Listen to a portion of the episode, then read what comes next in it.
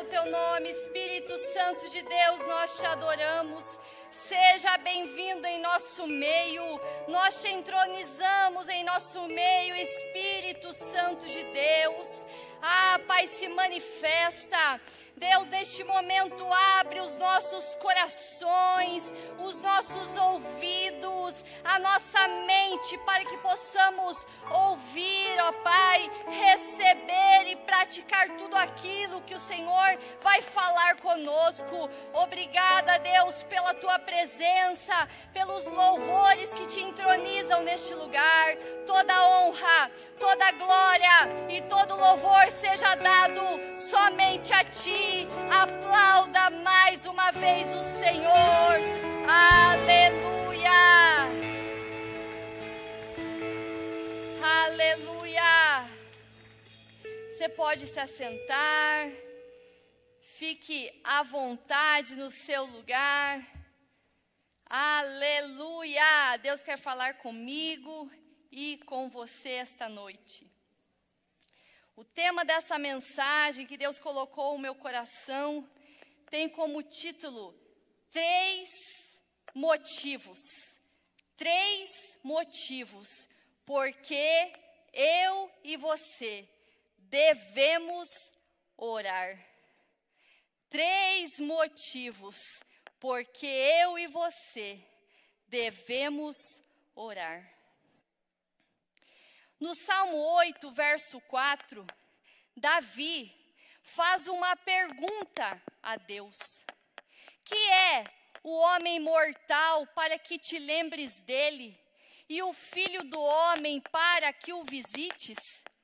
Davi estava perguntando a Deus o que existia no homem que lhe chamava tanto a atenção. É tão maravilhoso e saber que Deus cuida de nós. Seres tão pequenos, cheios de falhas, defeitos e detalhes. Mateus capítulo 10, o verso 30, Jesus disse que até mesmo os cabelos da nossa cabeça estão todos contados. Salmo 139, verso 16 também diz que todos os nossos dias foram escritos sem que nenhum deles ainda tivesse existido. Salmos 116, versos 1 e 2 diz: Amo o Senhor, porque Ele escuta a minha voz e a minha súplica. Portanto, porque inclinou para mim os seus ouvidos, portanto eu o invocarei enquanto viver. A palavra escutar no hebraico significa prestar atenção. Deus está prestando atenção em você e em suas orações, mesmo quando pensamos que Ele não está ouvindo, Deus está prestando atenção em você e em suas orações. Deus nunca estará dormindo ou ocupado para nos ouvir, nunca haverá uma conexão ruim ou um mau momento você nunca vai receber um sinal de ocupado ou ser colocado em espera quando quiser falar com Deus. Na oração, nós temos acesso ilimitado e podemos falar quantos minutos, dias e horas que quisermos. De todas as criaturas formadas por Deus, o ser humano tem o privilégio único de ter sido criado à sua imagem e semelhança, e o seu maior benefício é a capacidade de ter um relacionamento pessoal com Ele. Tanto no Velho quanto no Novo Testamento, a Bíblia registra histórias de muitos homens e mulheres que tinham uma vida de oração, como, por exemplo, Sara, Ana, Elias, Davi, Daniel, Moisés, Neemias, Jó. Pessoas que viveram em épocas, lugares e contextos históricos completamente diferentes umas das outras, mas todas elas tinham algo em comum: uma vida de oração. Todos os grandes pregadores e avivalistas foram pessoas de muita oração. Certa vez, o diretor de um instituto bíblico nos Estados Unidos levou seus alunos à Inglaterra para visitar a casa de John Wesley. Os alunos se emocionaram quando entraram numa sala e viram no assoalho de madeira um espaço que estava cercado com uma corrente e haviam ali duas marcas de joelho de John Wesley, de tanto que ele orava. Quando os alunos retornaram para o ônibus para ir embora, o diretor percebeu que faltava um aluno. Voltou para dentro da casa verificou se ele estava em algum dos cômodos, mas quando entrou na sala onde John Wesley orava, viu o aluno que faltava pular aquela corrente e ajoelhado no mesmo lugar de John Wesley, ele dizia: Deus, faz de novo, faz de novo, Deus. O diretor colocou a mão no ombro de Billy Graham e disse: Vamos, estamos atrasados. Billy Graham tornou-se um dos maiores evangelistas, aleluia! Conhecido mundialmente, aplauda o nome do Senhor. Viajando, viajando por muitos países, pregando a palavra de Deus e se tornou o conselheiro dos presidentes dos Estados Unidos.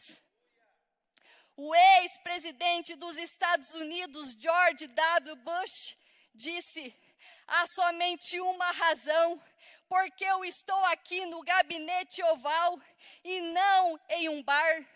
Eu encontrei a fé, eu encontrei Deus, eu estou aqui pelo poder da oração. Bush, disse publicamente que deixou de consumir álcool sem a ajuda dos alcoólicos anônimos, nem de nenhum programa contra o uso indevido de substâncias proibidas e afirmou que deixou o hábito para sempre com a ajuda de meios espirituais, como o estudo da Bíblia e aconselhamento com o evangelista Billy Graham. Billy Graham dizia que a oração é simplesmente uma conversação de mão dupla entre você e Deus, e que não é a postura do corpo, mas a atitude do coração que conta quando oramos. Charles Spurgeon, conhecido como o príncipe dos pregadores, era, antes de tudo, o príncipe de joelhos. Quando alguém perguntava a Spurgeon a explicação do poder na sua pregação, o príncipe de joelhos apontava para a loja que ficava embaixo do salão do grande tabernáculo metropolitano e dizia: Na sala que está embaixo há 300 crentes que sabem orar. Todas as vezes que prego, eles se reúnem ali para sustentar minhas mãos, orando e suplicando sem interrupção. Na sala que está sob os nossos pés é que se encontra a explicação do mistério destas bênçãos. J.P. Fruit disse: quando, quando Spurgeon orava, parecia que Jesus estava em pé ao seu lado. John Knox também era um homem de oração. Ele amava tanto a oração como também amava o seu país, que um dia chegou a dizer: Oh Deus, dá-me a Escócia ou eu morro.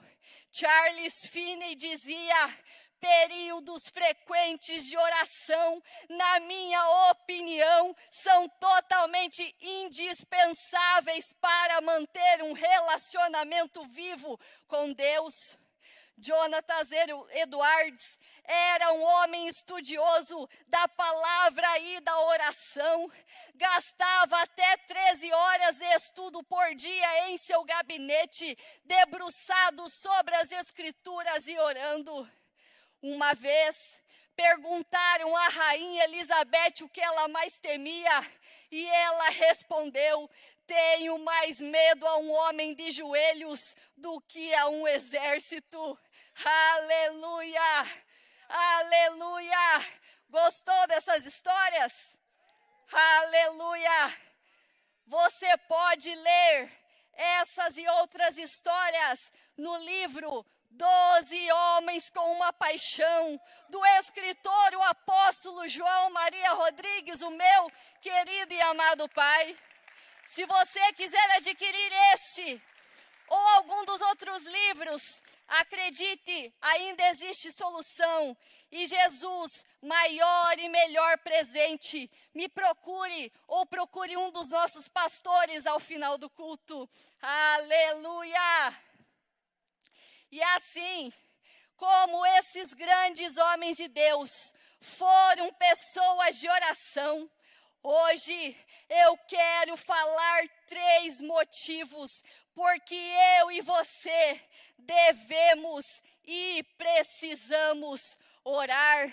Olhe para a pessoa que está do seu lado e diga assim: Eu quero te dizer três motivos porque eu e você devemos e precisamos orar.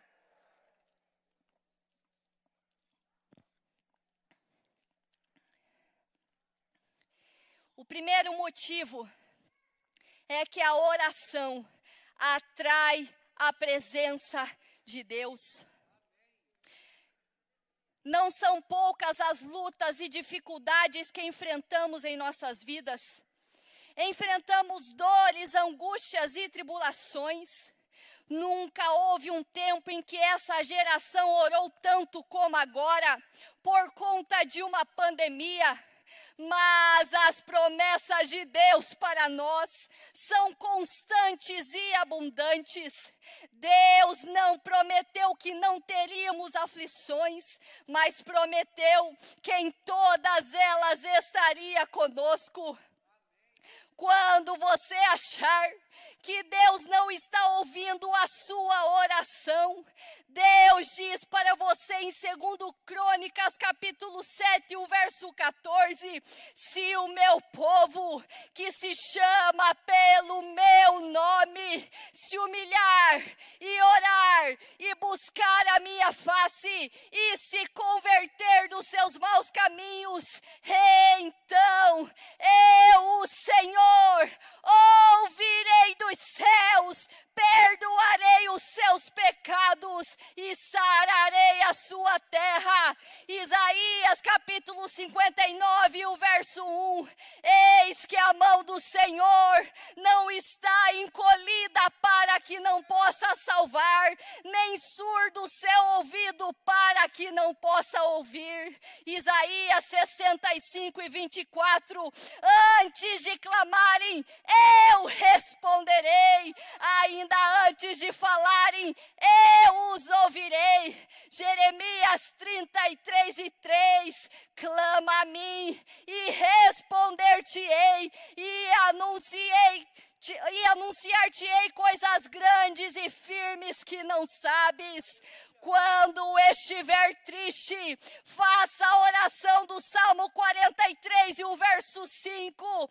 Porque você está assim, tão triste, ó minha alma? Porque está assim, tão perturbada dentro de mim? Põe a sua esperança em Deus, pois ainda o louvarei. Ele é o meu Salvador e o meu Deus. Quando estiver angustiado, faça a oração do Salmo 46 e o verso 1. Deus é o nosso refúgio e fortaleza, socorro bem presente na hora da angústia. Quando se sentir culpado, faça a oração do Salmo 86 e o verso 5. Tu és bondoso e perdoador, Senhor, rico em graça para com todos os que te invocam.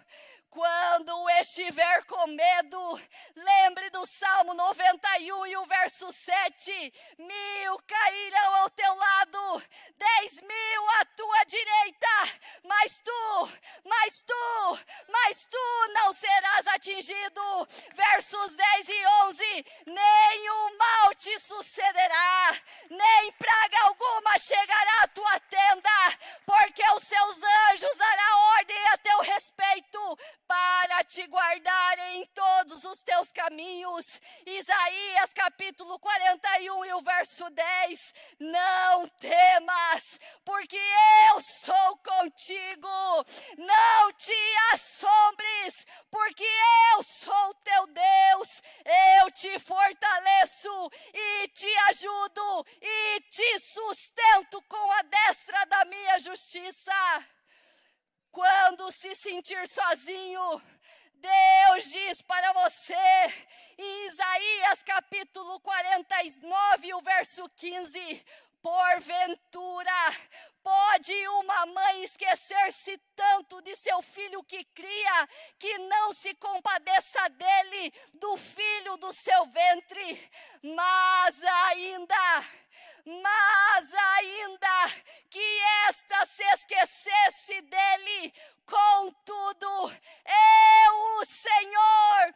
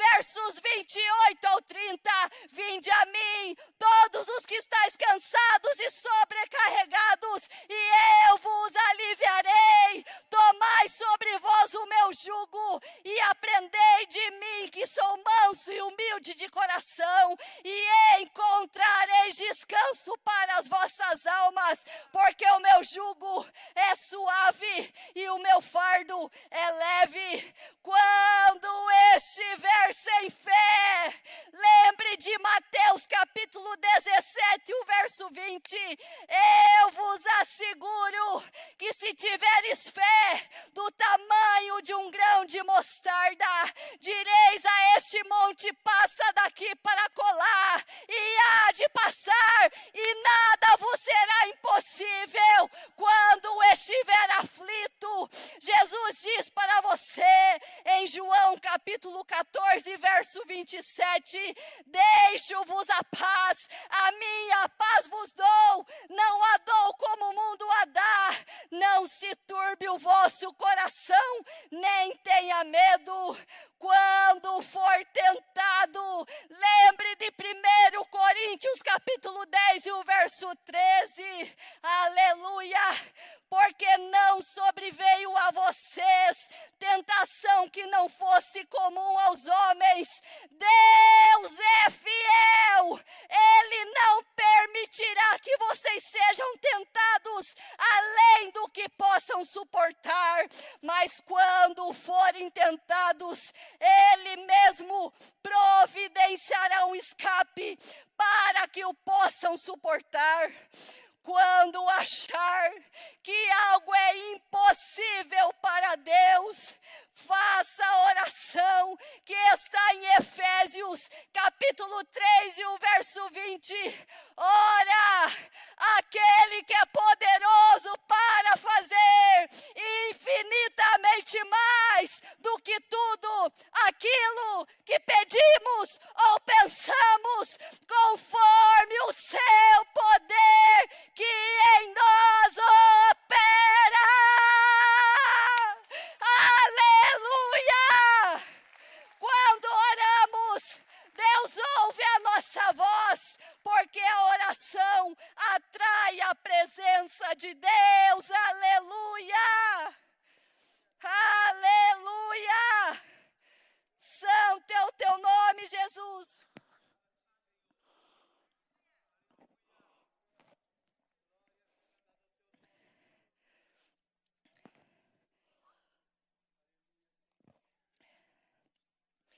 Aleluia. Aleluia. O segundo motivo, porque eu e você devemos orar, é porque a oração atrai milagres. A oração atrai milagres, aleluia. Você pode levantar a sua mão crendo que a oração atrai milagres, aleluia, aleluia. Quando oramos, coisas extraordinárias acontecem. Deus pode fazer o impossível para responder às nossas orações. Não há limites no poder de Deus. Não há como determinar até onde o poder de Deus pode alcançar e é capaz de ir através da oração. A oração antecede milagres, prodígios e maravilhas. A oração traz avivamento, restauração e revelação do Espírito Santo. A oração abre cadeias e traz liberdade aos oprimidos. A oração nos protege contra o inimigo. A oração nos aproxima de Deus. A oração move os céus, cura o doente, fortalece o cansado, perdoa o pecador. A oração atrai milagres. Josué era um homem de oração. Em uma batalha contra os amorreus, Josué orou e Deus fez parar o sol e a lua. O sol parou no meio do céu e por quase um dia inteiro não se pôs. Nunca houve antes e nem depois um dia como aquele. Elias também era um homem de oração.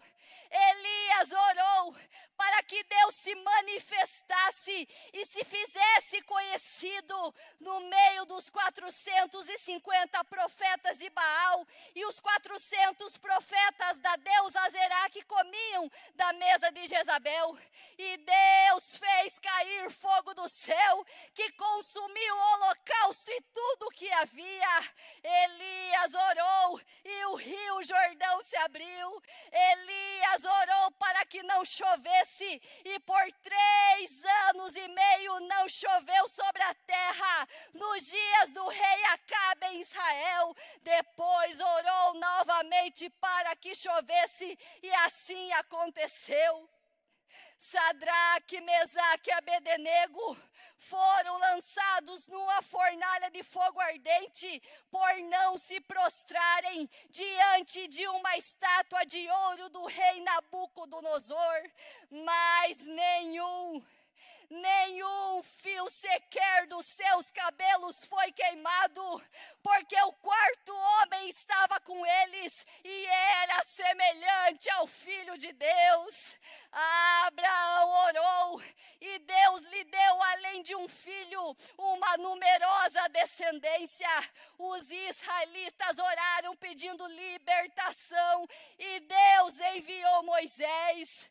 Ana orou pedindo um filho e Deus lhe tornou mãe de filhos e filhas. Eliseu orou e o filho da sunamita reviveu. O rei Ezequias orou para que Deus lhe restituísse a saúde e Deus lhe acrescentou mais 15 anos de vida.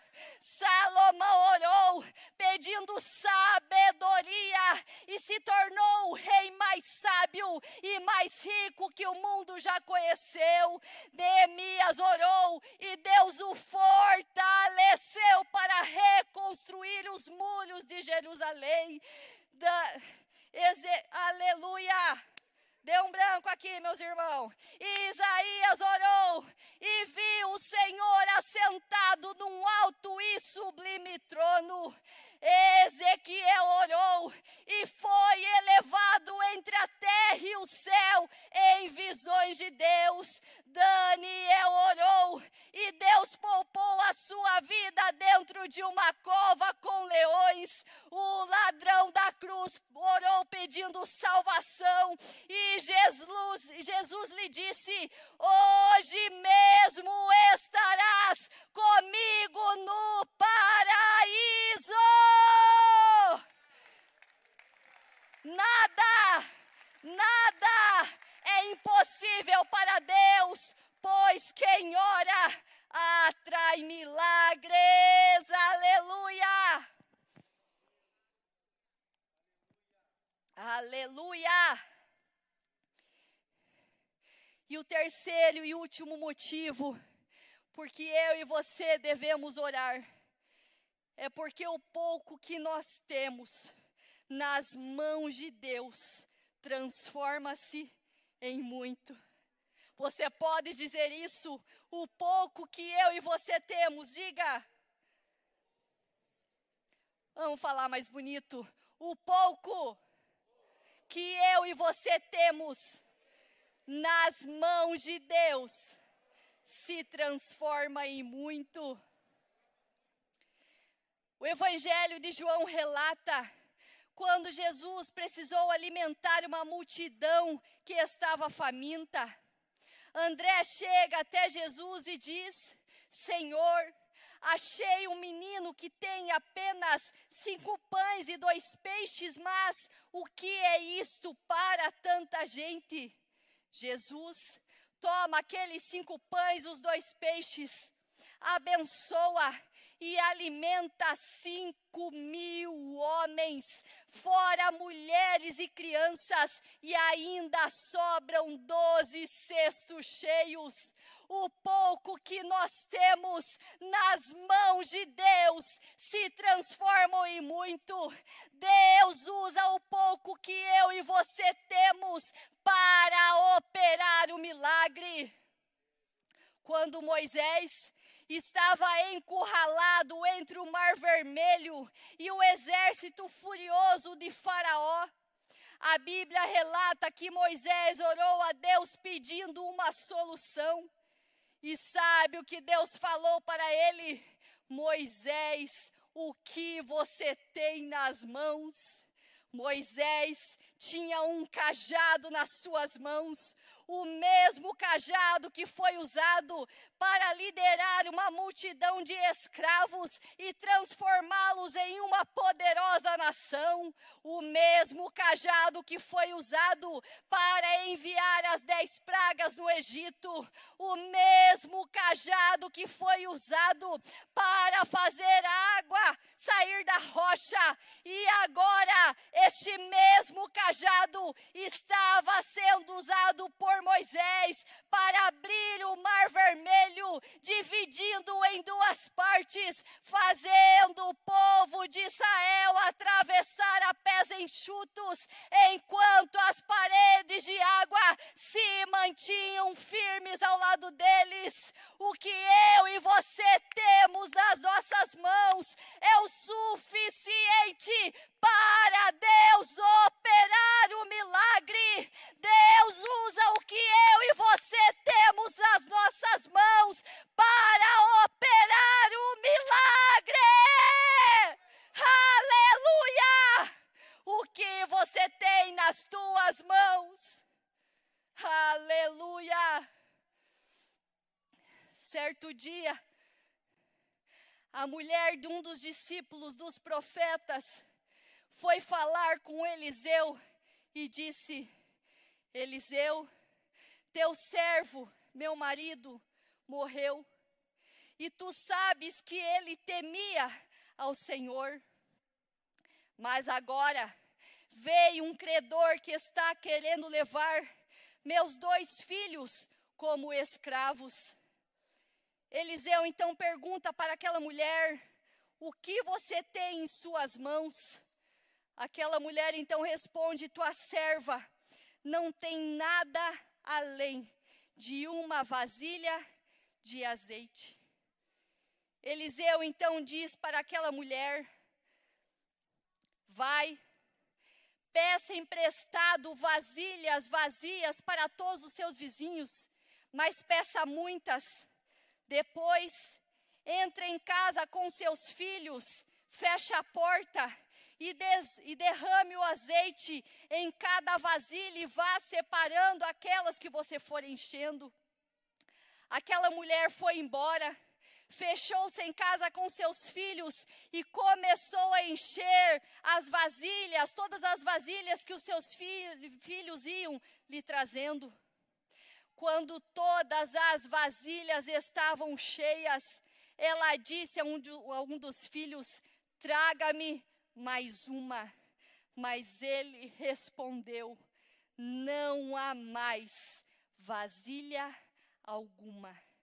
Então o azeite parou. Nós podemos aprender, pelo menos, três lições poderosas acerca deste texto. Aquela mulher tinha apenas uma vasilha de azeite em sua casa. A primeira lição que eu e você podemos aprender é que o que eu e você temos nas nossas mãos é o suficiente para Deus operar o milagre. Deus usa o que eu e você temos nas nossas mãos para operar o milagre. A segunda lição que nós aprendemos é que o azeite que aquela mulher tinha na sua casa deu para encher todas as vasilhas vazias que ela havia emprestado. O pouco que eu e você temos nas mãos de Deus é muito. O pouco que eu e você temos nas mãos de Deus se transforma em muito. O pouco que você tem, Deus tem poder para multiplicar. O pouco que você tem, Deus tem poder para fazer abundar e superabundar. Aleluia! E a terceira e última lição que nós aprendemos com essa mulher, e agora eu convido você a se colocar em pé. Terceira e última lição que nós aprendemos com aquela mulher é que o azeite só parou apenas quando não haviam mais vasilhas para encher. Nós vamos receber de Deus, de acordo com o tamanho da nossa fé. O tamanho da nossa fé determina o tamanho do milagre. Qual é o tamanho da tua fé? Na Bíblia, nós podemos ler várias passagens onde, através da fé das pessoas, Jesus operava o milagre. A mulher do fluxo de sangue tinha uma enfermidade há 12 anos, mas quando Jesus a curou, ele disse: Filha, a tua fé te salvou. Quando Jesus curou o cego Bartimeu, ele disse: Vai, a tua fé te salvou. O tamanho da nossa fé determina o tamanho do milagre. Qual é o tamanho da tua fé? Enquanto você tiver fé, Deus vai encher e multiplicar as suas vasilhas, como eu estou fazendo aqui num ato profético. Enquanto você tiver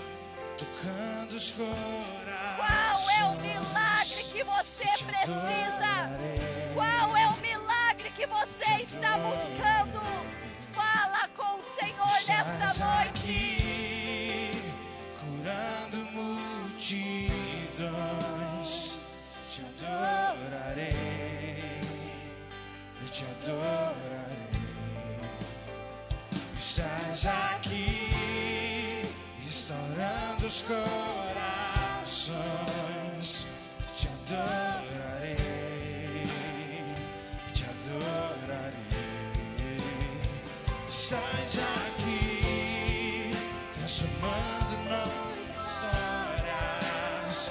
Eu te adoro, erga as suas mãos e declare: Eu te adoro.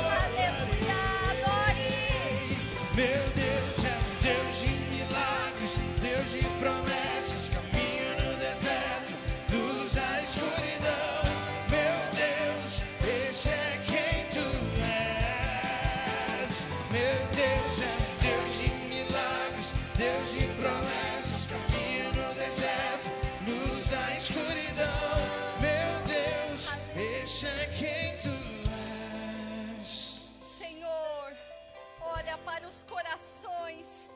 O Senhor sabe o que se passa em muitos corações, em muitos lares.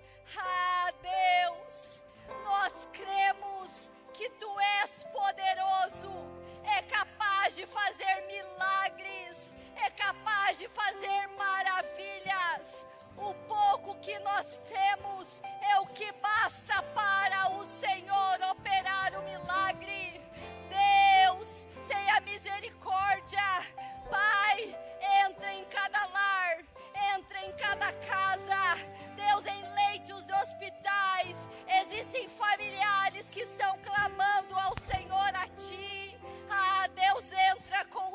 poder sobrenatural.